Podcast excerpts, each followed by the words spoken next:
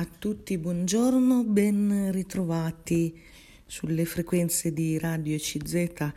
Oggi voglio leggere insieme a voi e eh, entrare un po' nel messaggio per la giornata mondiale della pace.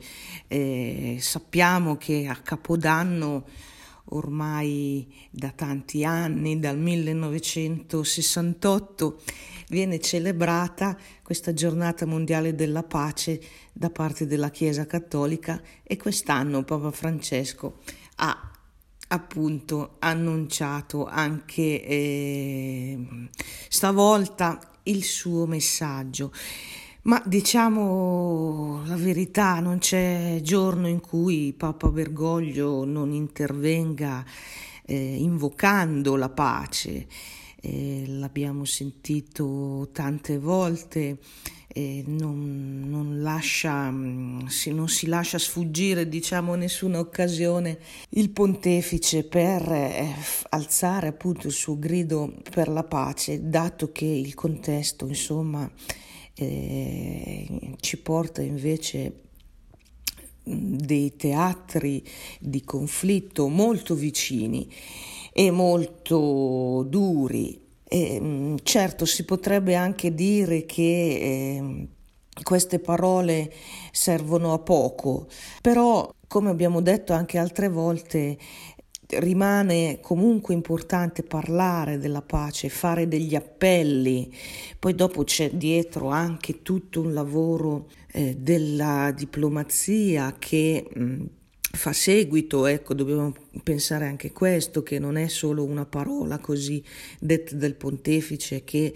si trasmette insomma attraverso i mass media, ma poi fa seguito a questo un'opera anche di intervento a livello diplomatico, c'è tutto un tessuto, tutto un lavoro da parte della diplomazia vaticana, ma da parte anche di organismi, associazioni e quindi eh, c'è questo sforzo. Oggi eh, qualcuno ho sentito dire questa voce, ecco, diventa molto importante proprio oggi quando la, eh, quasi quasi ci stiamo abituando alla guerra, quasi quasi eh, sembra normale, sembra, ho sentito dire mh, mm, appunto che sembra che mh, mm, sia una, diventata la regola la guerra e la pace l'eccezione. Dobbiamo eh, mantenere insieme a Papa Bergoglio eh, l'attenzione vigile, la coscienza vigile e dire che mh, mm, ci eh, scuote questo fatto della guerra che è un fatto eccezionale, un fatto che deve rientrare in qualche misura, in qualche modo. Ecco, allora questi messaggi hanno un po' questo significato, erano stati voluti appunto eh, alcuni anni fa da um, Paolo VI, fu proprio lui eh, a eh, inaugurare la giornata mondiale della pace e quindi ormai da alcuni anni eh, è stato un susseguirsi di questi messaggi e andiamo a vedere quest'anno.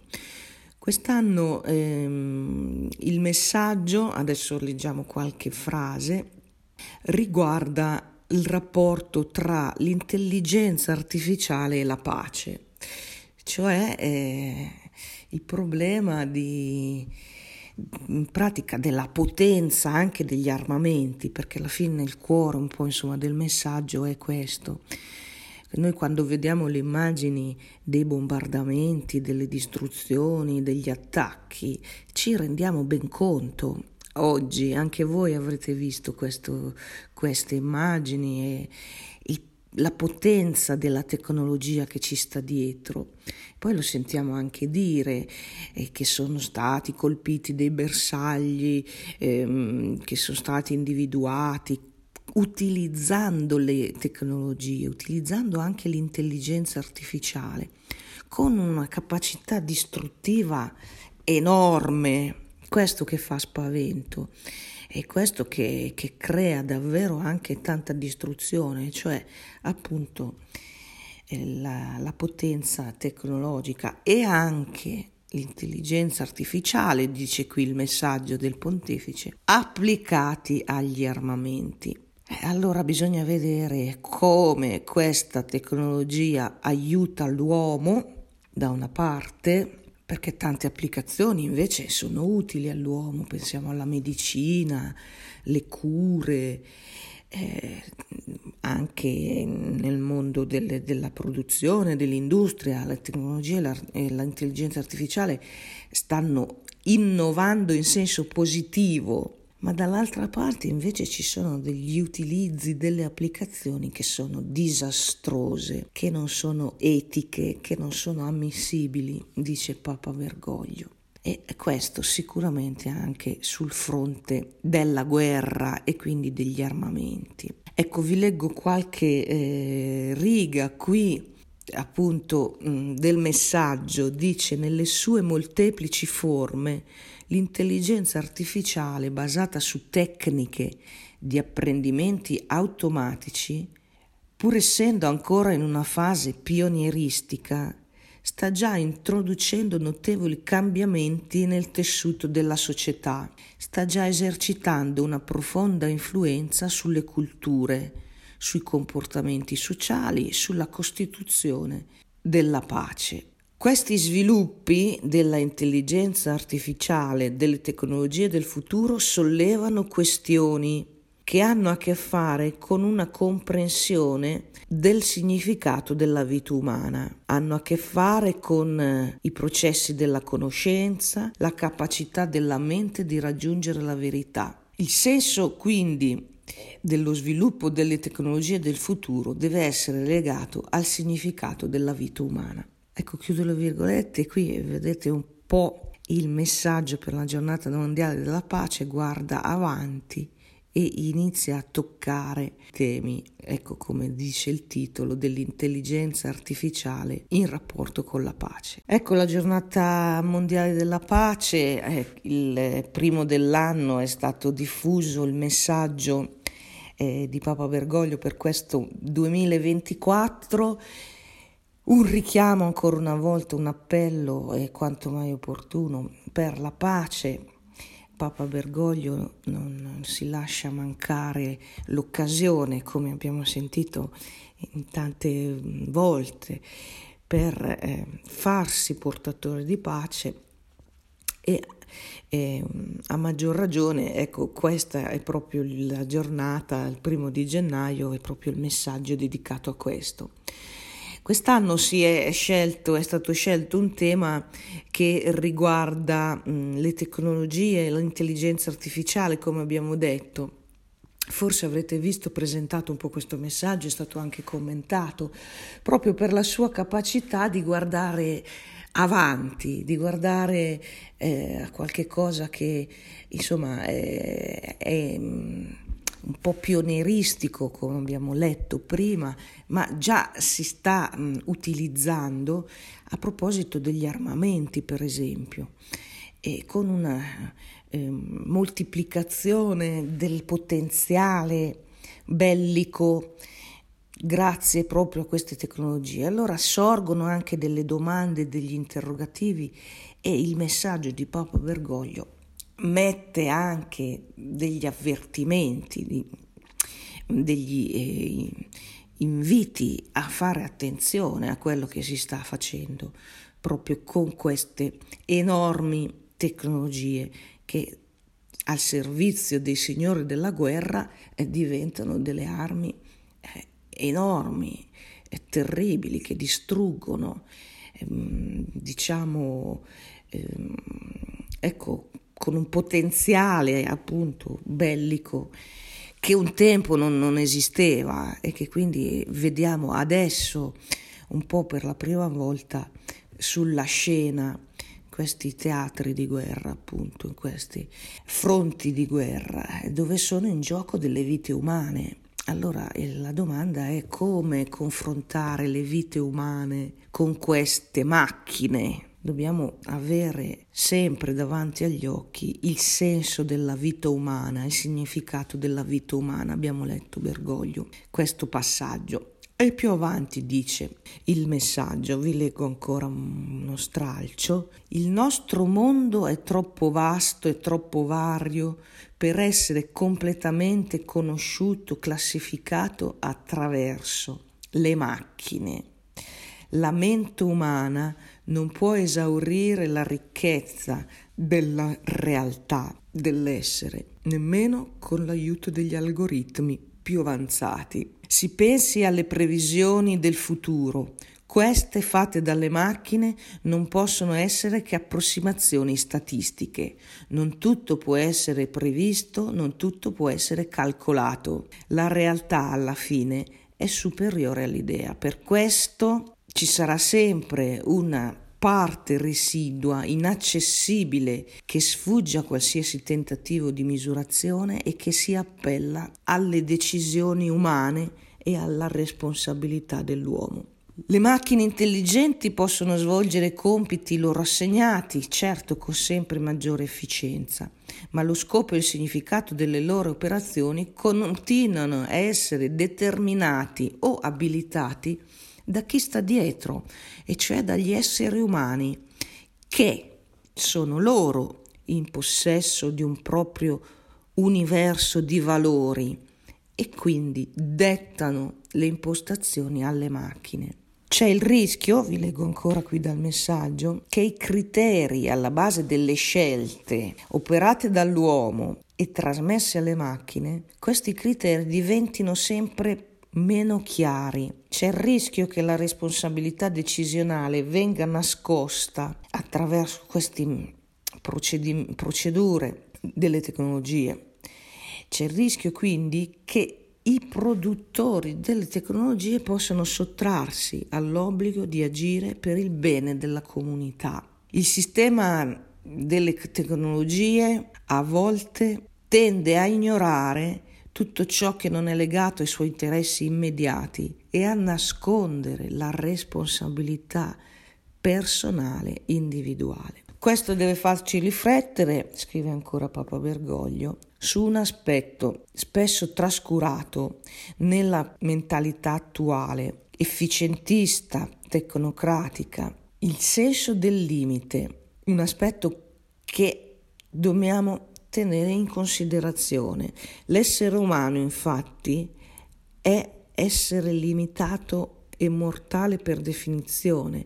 Non può pensare di travalicare ogni limite in virtù della tecnica. Qualora lo pensasse, rischierebbe, nella sua ossessione di volere controllare tutto, rischierebbe di perdere il controllo su se stesso, il contatto con il proprio essere. Nella ricerca di una libertà assoluta rischierebbe di cadere in una spirale di dittatura dettata dalla tecnologia. Bisogna invece riconoscere e accettare il proprio limite creaturale, perché l'uomo eh, si trova in questa condizione Deve accogliere quindi l'uomo con pienezza la vita così come la vita accade, secondo il suo limite, e cercarne il significato.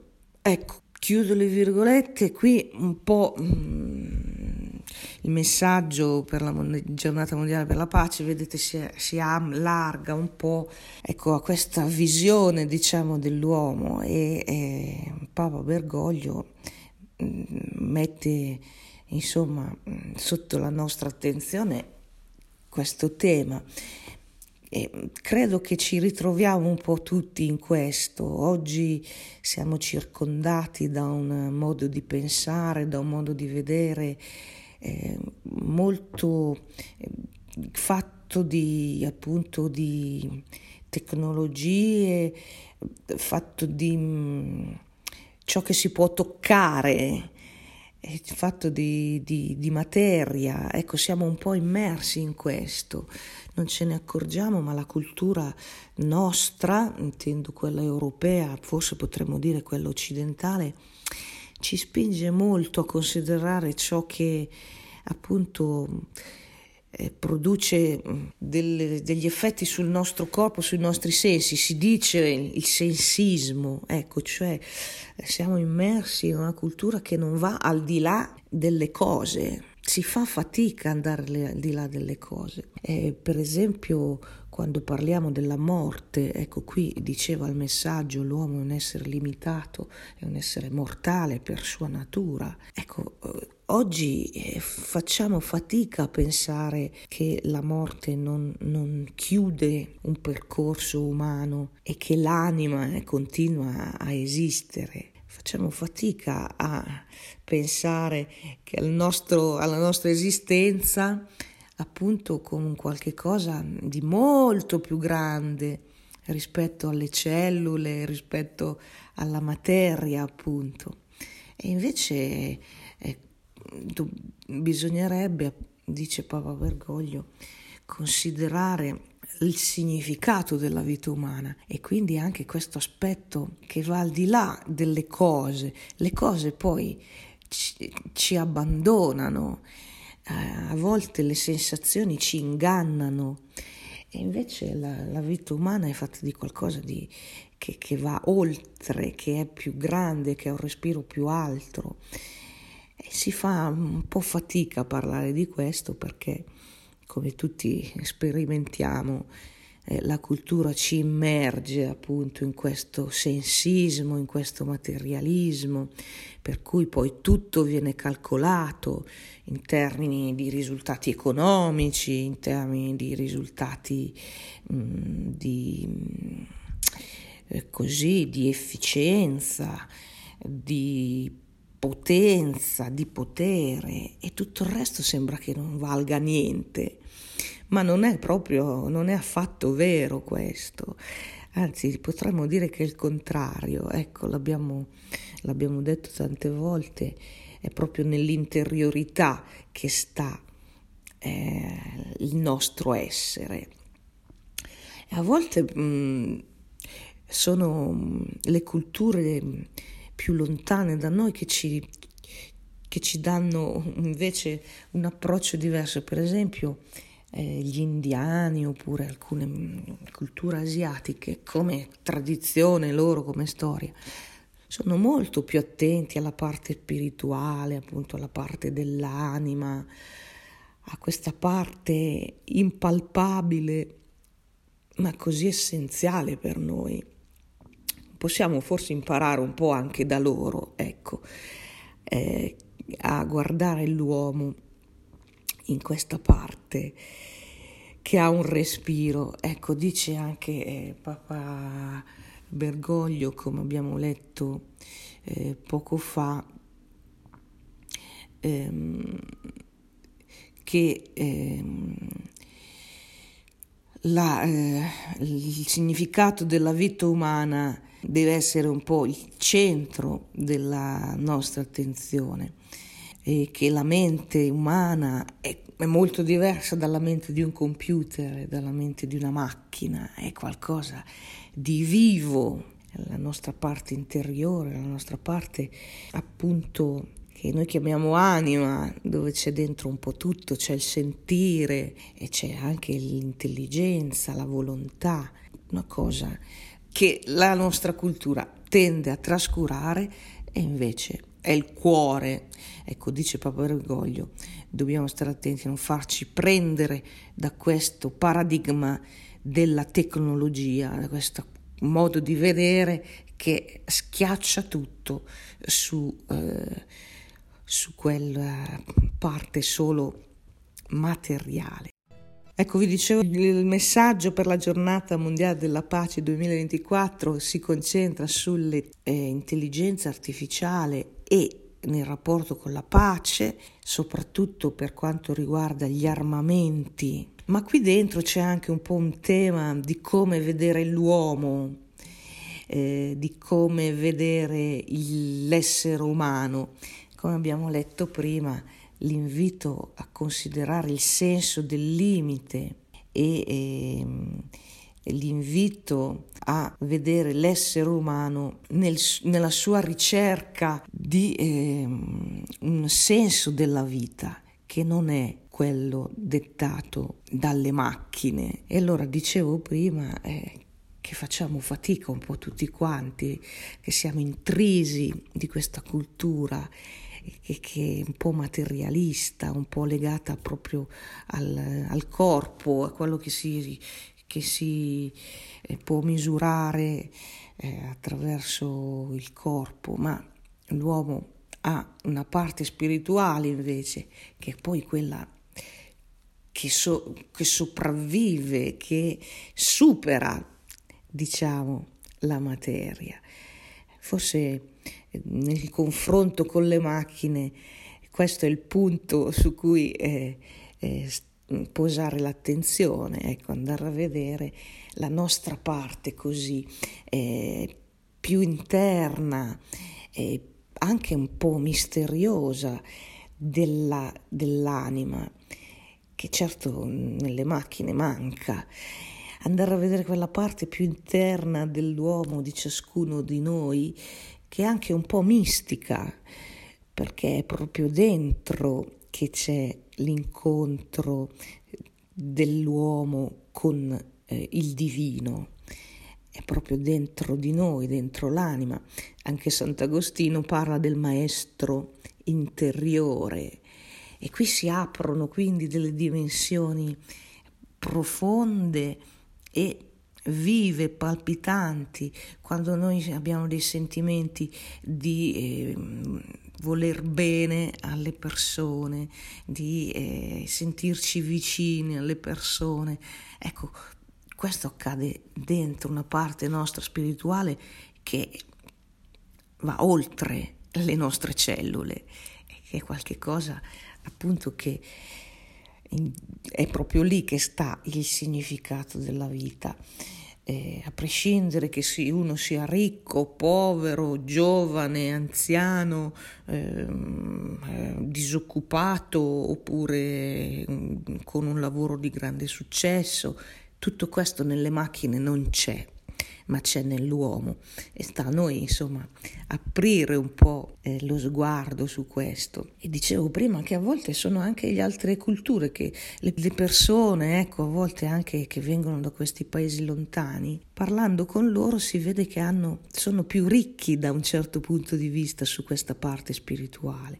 Magari quelli che vengono da, dal, dai paesi dell'Africa, che hanno una tradizione, insomma, anche animista, cioè fin, eh, fino a vedere eh, insomma l'anima anche negli oggetti loro arrivano, no? però ecco hanno questa parte spirituale forte, per non parlare della, della, dell'Asia, dell'India, la tradizione per esempio buddista eccetera. Ecco, c'è qualcosa anche da imparare, ma anche nel cristianesimo questo c'è molto forte, sta a noi recuperarlo. Adesso ho deviato un po' dal tema del, del messaggio della giornata mondiale della pace, ma avete capito quale è la logica del messaggio di Papa Bergoglio. Alla fine dice gli, eh, ci sono temi scottanti per l'etica, queste macchine che alla fine decidono e decideranno, per esempio in futuro, l'affidabilità di chi richiede un mutuo. Le macchine decideranno